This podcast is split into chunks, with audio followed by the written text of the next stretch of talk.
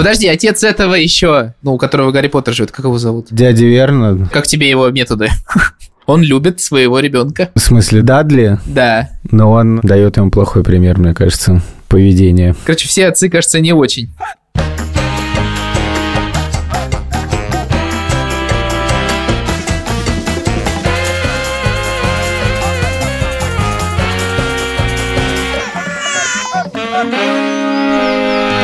Привет, меня зовут Александр Борзенко, это подкаст «Сперва ради подкаст, в котором мы рассказываем о родительстве, но при этом не даем никаких советов, а только делимся своими тревогами, переживаниями и разными историями. Детей, которых я постоянно обсуждаю в этом подкасте, зовут Петя, ему 15, Тише 13, а Маня 11 лет. И знаете, что это значит? Что? Что мы ее поздравляем? Что ей пора куда? А, Гений, гений подводки. Ей пора в школу магии и волшебства Хогвартс. Привет, меня зовут Юра Запрыкин, а у меня сын Лёва, ему почти пять лет. Вальдемар Цибульский зовут меня, здравствуйте. Как вы догадались, сегодня мы решили записать выпуск про Гарри Поттера, чтобы поменьше говорить о том, что происходит вокруг, и побольше говорить о выдуманном мире, и таким образом немножко заняться эскапизмом. Партнер этого эпизода – сервис онлайн-образования Яндекс Практикум. В середине выпуска мы расскажем о них подробнее. Я вчера рассказал своей знакомой, что мы будем записывать подкаст про Гарри Поттера, и она меня спросила, прям подкаст? Я говорю, ну выпуск в смысле? Она говорит, я хотела бы слушать подкаст про Гарри Поттера. Я знаю, что в Экспекто Патроном делал. Да, ну, кстати, ну и название как бы немножко намекает, да? А, ну да, действительно. Да. Пользуясь случаем, да, хотим э, порекомендовать от всего сердца подкаст э, «Экспекта Патроном», замечательный подкаст, который ведут Аня Красильщик и Аня Шур. Он выходит в приложении «Гусь-гусь» и в приложении «Арзамас». Это подкаст, в котором обсуждают детские книги и то, как эти книги могут помочь в жизни. Это как бы подкаст для детей, но на самом деле я вот слушаю тоже и наслаждаюсь. Мы примерно такое хотим обсудить в связи с Гарри Поттером. Естественный вопрос от Юрия Сапрыкина. Когда вы впервые узнали о Гарри? Мне подарил э, первую книжку «Гарри Поттер и философский камень», э, который вышел на русском языке в издательстве «Рос Мэн», моя хорошая подруга Ольга Гуревич. Многие тогда говорили, что типа Гарри Поттер еще недавно вышел, там про него стали писать, что вот, это книжка, которую дети снова читают с фонарем под одеялом. И я вот буквально так читал эту книжку, реально, в смысле, что я как начал читать, я просто не мог оторваться. А сколько тебе было лет? Наверное, 13. А прочтя его не один раз по-русски, я уже его потом читал по-английски, а больше всего я, на самом деле, если так задуматься, это удивительно, но мне кажется, что я очень много слушал Гарри Поттера, потому что я уже не один раз рассказывал в подкасте, что я в какой-то момент открыл для себя аудиокнигу, которую читает Стивен Фрай. Да, да, да, я слышал о ней. И я все семь частей слушал много раз, потому что мы ездили вот Москва-Рига, Рига-Москва, я был за рулем. У меня был как бы такой ритуал, когда все засыпали, я был за рулем, там ночь, не супер, там это было приятно иногда. Да, знаем. Но Гарри Поттер всегда как-то успокаивал. Я, честно говоря, сразу признаюсь, что я читал одну часть Гарри Поттера, мы уехали в Африку, и первое мое знакомство с Гарри Поттером произошло, когда мы вернулись, и папа приносил мне диски уже с фильмами, когда вышла первая часть там «Философского камня», вторая, третья, и где-то, по-моему, в 2004 или 2005 году вышел фильм «Кубок огня», и я помню, что меня просто дико, ну, типа, накрыл с этого фильма. Мне кажется, что он, возможно, лучший, ну, по моему мнению, в серии. И как раз после него я пришел к своей бабушке и увидел, что у моей бабушки на полке стоят все книжки Гарри Поттера.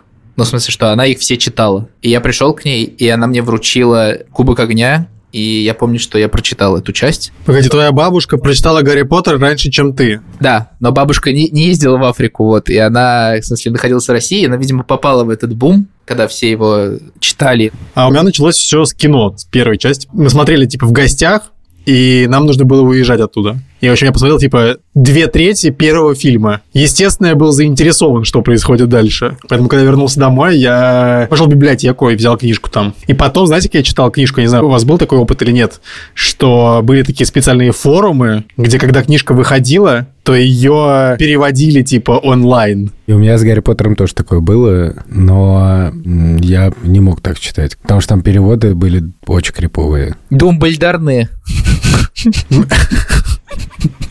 Мне было пофиг, только бы читать как-нибудь. Я читал в таких переводах, знаешь, там типа в одном месте Снейп, в другом Снег, в третьем Злей. Ну, потому что главы переведены разными людьми. Ну, потом я, естественно, перечитывал уже какие-то типа нормальные переводы. Я помню, когда вышла последняя книжка, я уже был в Москве, на первом курсе. И ее привезли в магазины. И у меня единственный вопрос, который меня интересовал, это умер Гарри Поттер или нет. Я взял ее, И отлистал на последнюю страницу. открыл, да, на последней странице. И там просто умер. Нет, там написано «Он умер, Вован».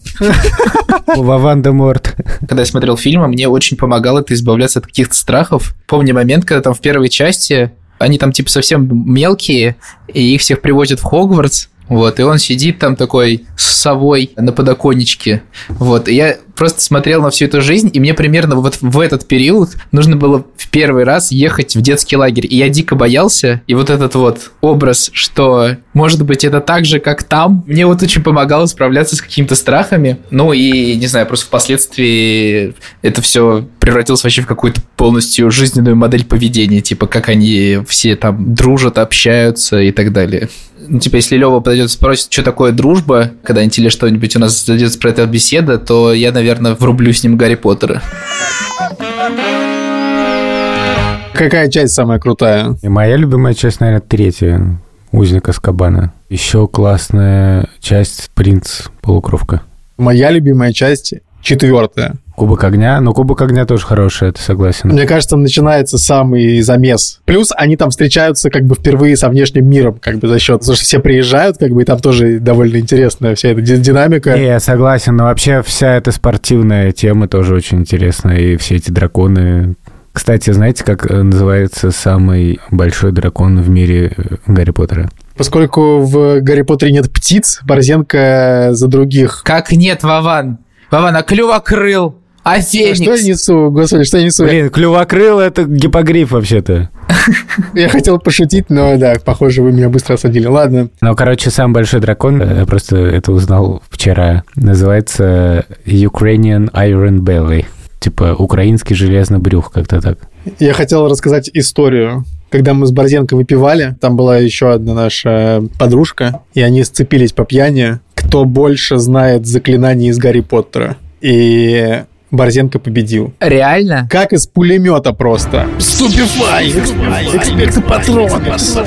Люмас! Вингардиум Левиоса! Это очень понятно, потому что я действительно очень много слушал Гарри Поттера. Борзен, а дети твои читали Гарри Поттера? Или ты им читал? По детям такой положняк. Так. Мгм. Петя читал всего Гарри Поттера, а Тиш с Маней не читали Гарри Поттера, они его смотрели, и я им очень много раз предлагал его прочитать, и вслух, и так, и сяк, но что-то пока не пошло, я сам в шоке. Блин, вообще жесть. Слушай, им же уже вот обоим по 11. Я считаю, что... В... Ну, и вообще я считаю, что в 11, наверное, самое время читать его. Так Я такой сейчас думал, типа, когда мне с Левой читать, думал, типа, ну, года через два.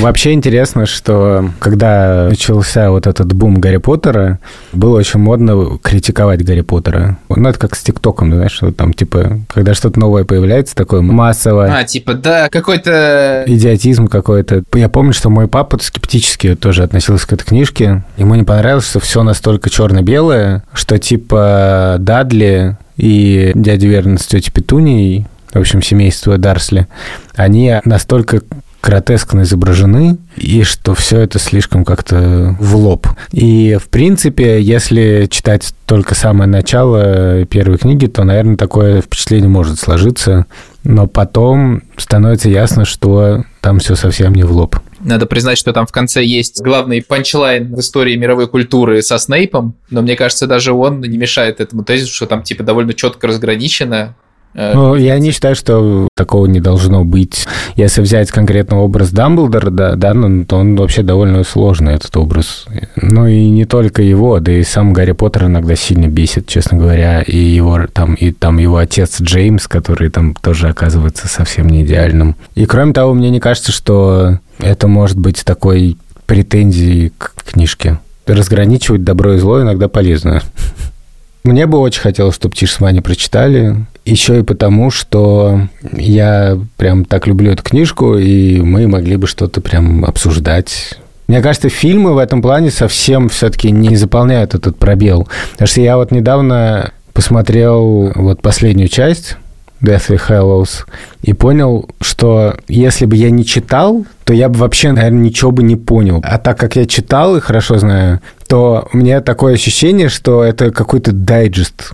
Не самостоятельный фильм, вот типа «Властелин колец», а как будто какая-то немножко нарезка. В смысле, что там нету какой-то цельности, да, повествования, как мне кажется, да, что там как будто все впихнули, как могли. И в этом плане, кстати, мне кажется, фильм именно по третьей части очень крутой. Который Альфонсо Куарон снимал, да? «Узник Аскабана»?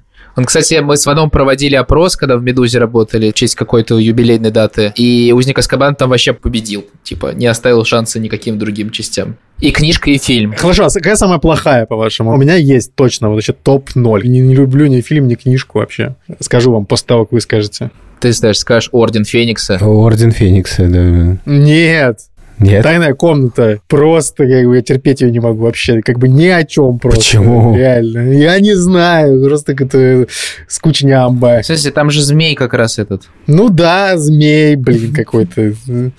Просто реально. я- Почему-то меня, короче, она бесит. Ну, какая-то как будто ничего не происходит, не знаю. Я еще играл э, по тайной комнате в игру на компе. Вы играли в Гарри Поттера на компе? Я тоже играл, да-да-да. Какая-то она очень странная была, как-то очень тупая игра. Hello there, Harry. I've found all your things, Ginny. Oh, Harry, you're so wonderful. No, really, it was nothing. А почему вам не нравится пятая часть? Подожди. Я вообще не помню, что там происходит, и мне кажется, это уже само по себе так себе, да, потому что все остальные части я могу пересказать в двух словах. А Орден Феникса я не помню, в чем там как бы... Что, что в названии фигурирует птица. Я еще, знаете, что вспомнил? Я так любил книжку, что когда вышел первый фильм, это невероятное было событие, я так этого ждал, но при этом он не вышел в России сначала, и мой, мой друг Яшковский, Тот самый. тот самый... Тот самый диван, Ладно, все, прекратить. на котором Борзен смотрел Гарри Поттера. Он принес... Он принес кассету. Юр, тогда были такие кассеты, VHS, типа. Я это помню. Вот, и он принес кассету, и мы стали смотреть, и оказалось, что это экранка. Но я все равно посмотрел. Ну, разумеется. А ты говоришь, я не мог переводы читать, я не мог переводы читать, я экранку посмотрел. При переводе я уже рассказывал, было смешно с Петей, когда Петя подсел на Гарри Поттера и стал скачивать все переводы Марии Спивак. Но мне переводы показались настолько кринжовыми, то что я боялся, что он как бы испортит себе впечатление от книжки, а мне было очень важно, чтобы он полюбил эту книжку. И я просто, типа, отказывался ему скачивать эти Марию Спивак говорит, я тебе достану нормальный перевод, потом ничего не достал, в итоге он плюнул, скачал перевод, какой хотел, и прочитал, и все было нормально. А потом я проиграл в покер Пете. Петя красавчик. У нас с детьми был турнир покерный. И там было такое правило, что кто выигрывает, тот э, может купить себе книжку. И Петя так стал обладателем английского Гарри Поттера первых-то каких-то томов. Есть ли образцовый отец в Гарри Поттере? Ну, в смысле, я помню Уизли. Да, у Уизли довольно много детей, да. Да, Борзен такой, да, это хороший отец. Но у них же там чудовищный конфликт с Перси Уизли, который решает делать карьеру и начинает свою семью всячески унижать и отказываться от нее сепарироваться. И в частности, он говорит, что вот претензии предъявляют своему отцу, что вот, типа, ты такой неамбициозный, поэтому мало зарабатываешь, и мы такие бедные, не умеешь делать карьеру, не умеешь пробиваться и так далее. И Артур Уизли как-то очень на это реагирует нормально. И потом, когда уже перед финальной битвой Перси приходит и просит прощения, то он его прям прощает, обнимает, и все чики-пики. Слушайте, а как вам э, такой отец, как мистер Лавгуд? Мистер Лавгуд норм, в принципе. Но он там пытался пожирателя смерти вызвать, но, конечно, учитывая, что его дочь была в заложниках, не знаю, можем ли мы его осуждать. Противоречивый персонаж. Противор- ладно, Но он хорошо. Как противоречивый он такой персонаж. отец, как Люциус Малфой? Он лошок. У него мать хорошая. Да, Люцис так себе, он... Батя притопил все-таки за этим. Нет, ну мало того, что он притопил, он еще чморит несчастного драку. Он типа говорит, с кем ты общаешься, там то все, ты там не соответствуешь ожиданиям, ла-ла-ла. Так что, не, Люциус лошок. Мимо, мимо, мимо, мимо. Лошок Люциус. Малфой. Подожди, отец этого еще, ну, у которого Гарри Поттер живет, как его зовут? Дядя Верно, Как тебе его методы? Он любит своего ребенка. в смысле Дадли, Да. но он дает ему плохой пример, мне кажется, поведения. Короче, все отцы, кажется, не очень. Ну вот есть некоторые отношения Джеймса и Гарри, но они, понятно, несколько заочные. Но они все равно есть, да? То есть это у него отношения с отцом, вот когда он, например, вызывает в третьей части Патронуса, и ему кажется, что это его отец вызвал Патронус, когда он там использует перемещение во времени. Это тоже довольно крутая сцена, да, что он считает, что это его отец такой крутой, пришел там призрак какой-то, да, а на самом деле это он сам такой крутой. Но при этом понятно, что у Дамблдора с Гарри такие от- отношения тоже какая у отца с Деда и сыном. внука. И, и очень сильно раскрыта вот эта тема крестного, да, то есть некоторого близкого взрослого, который очень важен для ребенка. Это Сириус Блэк. Нельзя все-таки не сказать, что э, Дамблдор ведет себя очень манипулятивно с Гарри Поттером. Он постоянно ему что-то не договаривает, постоянно сделает то, не знаю что. Дамблдор не идеальный чувак, безусловно. Не знаю, мне кажется, что их финальный разговор Когда он говорит, выбор есть всегда, Гарри. Просто вот там какой важный вопрос, как мне кажется, да, что типа использовал ли он Гарри вот чисто как инструмент? Мне кажется, что да, но он в этом как-то потом раскаивался. Блин, я еще помню, что меня дико шокировал герой Невил Долгопупс. Потому что он в первой части такой неудачник, и когда к финалу он превращается в такого типа супергероя, то у тебя просто рушится мировоззрение. И знаешь, какие-то у тебя есть там в школе одноклассники какие-то, которые там все над ними издевались, и потом находишь их фотки, и они такие все. Еду на яхте. Невил Долгопупс, мне кажется, это один из моих любимых героев. Я все время не понимал, почему э, Невил не в Хаффлпафе. Потому что на самом деле самое главное в нем это храбрость. Я вас не пущу. Из-за вас будут неприятности. Я... я... я буду драться. Насколько вам вообще образовательная система в Хогвартсе кажется подходящим для наших детей? Меня просто она, эта система вызывает большие вопросики, честно говоря. Там скорее система оценивания вызывает вопросики. Система оценивания там просто коррупшн, как бы. Рандомная. Абсолютно. А вот тебе еще 20 баллов. Блин, там буквально каждая книжка заканчивается так. Впереди, типа, Слизерин. Слизерин, да. И Дамблдор выходит такой. Такой, Так. да, да, такой. А теперь мы накинем 500 баллов за храбрость, 150 Гарри Поттеру. баллов за... Это просто, это просто кринж, реально. Знаешь, сейчас ввели в России это электронное голосование. И там, знаешь, типа, что бы ни происходило, потом просто, типа, такие, типа, а вот электронно, кстати говоря, проголосовал миллион человек за вот этого кандидата. Да, такая выходит глава ЦИК Памфилова такая. Ну что ж, пора подвести итоги. Да, да, да. Партнер этого эпизода Яндекс Практикум. Он обучает вас требованным онлайн-профессиям. Команда Яндекс Практикума подготовила подарок в честь Черной пятницы. Это 30 ноября. Этот подарок для всех, кто давно хотел сменить профессию, но пока не решился. Мы упоминали еще в предыдущих эпизодах, что на сайте Яндекс Практикума, кстати, ссылка на него будет в описании эпизода, можно выбрать любой курс и бесплатно пройти его вводную часть. Не понять, как бы интересно вам это или нет, а потом заплатить и продолжить. И курсов там просто тонна только по программированию целых 28 штук. А еще есть всякие штуки типа дизайн, маркетинг, менеджмент, анализ данных и прочее. Так вот, если вы пройдете бесплатную вводную часть любого курса практикума до 30 ноября, то у вас будет персональный промокод на скидку, которым можно оплатить 20% от полного курса обучения. Кстати, про обучение В практикуме оно построено так, чтобы осваивать новую профессию было не только интересно, но и в меру трудно. То есть это в любом случае трудно,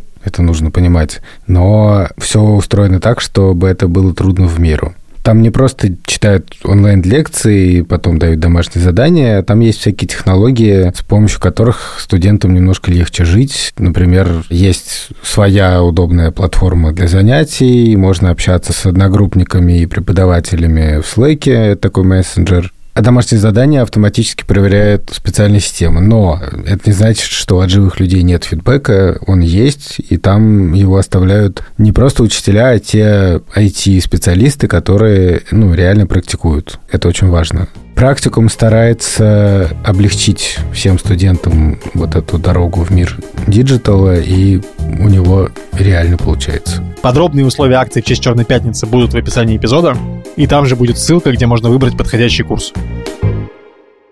Вспомнил, что мы хотели Йонси Добби называть, потому что он был очень похож. И сейчас похож. А знаешь, кто еще был похож на Добби?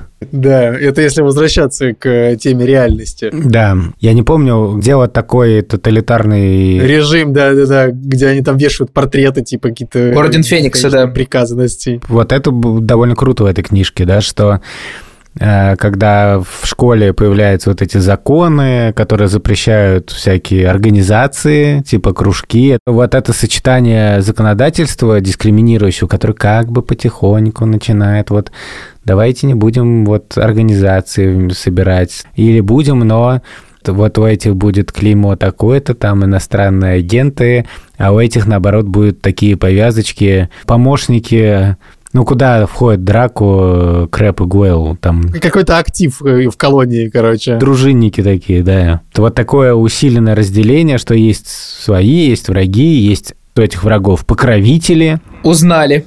Да, ну мы, короче. Кстати, я хочу сказать, что образ Долорес Амбридж в фильме вообще просто офигенный. Да. Она еще очень похожа на депутата Госдумы. С Еленой Мизулиной просто списан. До сих пор ваше обучение этому предмету было пугающе отрывочным, но вам будет приятно узнать, что отныне вы будете изучать защитную магию по программе, одобренной министерством. И начинает меняться учебная программа, там появляется всякая идеология, и вместо нормального преподавания начинается вдалбливание некоторых абстрактных скреп. Мне кажется, что в этом плане детям очень полезно прочитать эту книжку. Это внушает какую-то, не знаю, ну, надежду какую-то. Вот, и что вот дружба в этом плане, солидарность, она очень важна реально. Вот их, эти их тайные собрания, вот эта армия Дамблдора, и то, что они друг другу поддерживают. Как они противостоят этому всему? Да, да, как они всяк, всему это противостоят. Короче, рассказывается о пользе горизонтальных движений, которые сами, сами по себе там где-то образовываются, и дальше, короче, это помогает обществу на самом деле, строительству институтов.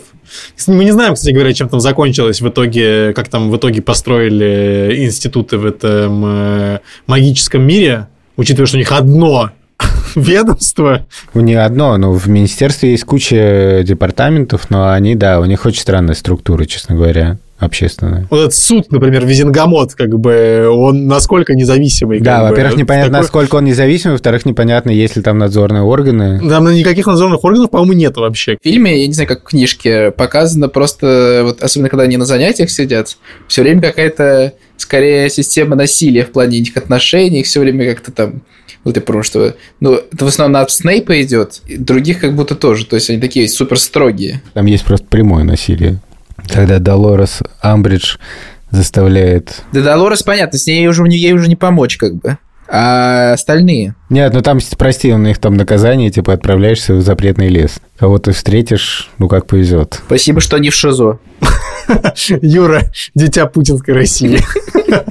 Мне нравится система экзаменов там. Их два. Профессиональное профилирование, там, да, как оно называется в русском переводе, там типа ж- жаба, да, или... Сов Да, СОВ или OWL. и жабы, Ну, короче, ГИА, ЕГЭ. И мне нравится, что там проходят вот эти собеседования, типа, кем бы вы хотели быть. В принципе, я так понимаю, что это как раз повторяет такую более-менее модель, принятую во многих странах. Я просто думаю, у них как бы, знаешь, карьерных э, перспектив не то что много. В основном ты идешь работать в министерство, я так понял просто. Ну да, это там бюрократия расцветает. То есть, по сути говоря, ты работаешь на государство в итоге. Кто тебе нравится в плане профессиональной карьеры? Вот мне нравится Чарли, который занимается драконами. Ну, еще бы он тебе не нравился. Конечно, он тебе нравится. Только что прочитал, что лозунг Хогвартса «Не щекочи спящего дракона». Драко Дормиенс нумквам титиландус. Юра читает э, рандомные фразы задом наперед. Это вообще-то латынь.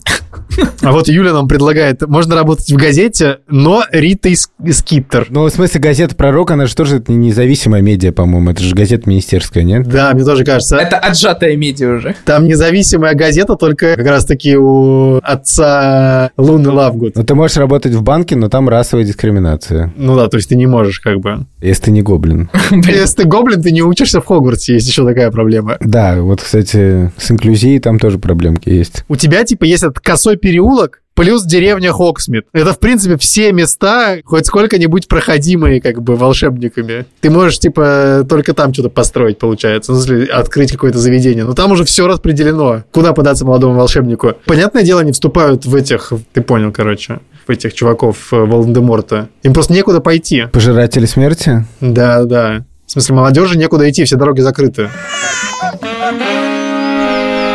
Как ты думаешь, и Соня кем бы она была в Квидиче? Я просто напоминаю слушателям, что у нас есть дети. Я думаю, что Соня была бы нападающим. Потому что она такая юркая, пронырливая, Она была бы сничем. Мне кажется, что Тиша с Петей могли бы быть чуваками с э, битами. которые защищаются Но они защищаются и наоборот тоже, ну, бладжеры гоняют, короче. и нападают. Да. Мне кажется, Лева бы в роли э, зрителя бы отлично посмотрелся. Маню, а почему-то себя представляю хорошо или на воротах, или с ловцом. Мне кажется, нам пора остолбенеть. Получился такой уютно э, ламповый. Какао-беседа. Можете взять бутылочку имбир... Не, не имбирного, сливочного... Сливочного пива. Сливочного пива. Сливочного пива. Если вы не пьете сливочное пиво, вы можете выпить тыквенный сок, хотя я, честно говоря, не понимаю, как это можно сделать. Хотя, кстати, я готовил себе на Хэллоуин тыквенный суп, и было очень вкусно. Надо брать мускатный обязательно, мускатную тыкву. Вот видите, какой у нас полезный подкаст. У нас еще и рецепты здесь есть. Тут у нас рубрика сейчас гороскопы дальше будет. Вы не, не отключайтесь, главное. Напоследок фан-факт. э, Шиншиллу редактора этого подкаста зовут Рон. Конце я хотел бы сказать спасибо всем людям, которые написали 500 комментариев к посту по поводу того, как их лечили в детстве. Честно говоря, я не думал, что там будет столько комментариев. Я не думал, что это настолько всех лю- людей лечат в России по-разному и такими уникальными способами. Меня, например, просто привел в... Я назову это восторг, но, в общем, я был удивлен. Когда кто-то написал, что е- то ли заставляли, то ли предлагали есть какашки, попугая. Попугая. Просто что? Люди. Бартену вообще не смешно, как будто он понимает, в чем прикол. Я просто хотел спросить, какого попугая? Предположу, что волнистого, Борзин. Волнительного. Спасибо нашим слушателям, слушательницам, подписчикам и подписчицам за то, что вы есть. Э, Мы бы никогда не узнали того, что мы узнали, если бы вас не было. Я бы хотел сказать большое спасибо студии Либо-Либо, нашему редактору Андрею Борзенко, нашей продюсерке Лике Кремер и Юлии Яковлевой и нашему саунд-дизайнеру Ильдару Фатахову. Авада кедавра. Два любимых слова, которые мечтает услышать каждый. Ладно, пока. Финита инкантата это похоже на что-то, знаешь, на песню Леонида Агутина молодого. Что-то такое. Леонид Агутин сам похож на Зинофилиуса Лавгуда. Зинофилиус, господи. Блин, а прикиньте, Зинофилиус э, Лавгуд поет песню «Паровоз умчится». Нет, это финита ля кантата, мы теперь солдаты. Что было бы, если бы э, Джейки Роулинг назвала бы книжку «Поттер-Поттер»? Почему Джеки? Дж- Джеки — это Джеки Чан. Ее зовут Джек? Почему, почему Джеки Вован? Я не понял. Джей Кей! А, господи. Блин, Джеки Роулинг, я думал, ты Блин, уже с так- ней... на- Я думал, что ты с ней уже на короткой ноге. Я так понимаю, что это какие-то супер фаны так говорят. с- Которые фанфики пишут еще. Джеки Роулинг! Мне подарила эту книжку моя хорошая подруга Оля Гуревич. И это... А ты начал знакомство с просто- книжки, да? Звук сверчков, пожалуйста. В смысле? В смы- Я просто с фильма. А, я думал знакомство с подругой, короче. Блин, твое знакомство с Джеки Роулинг. Когда, когда состоялось? Знакомство с факерами.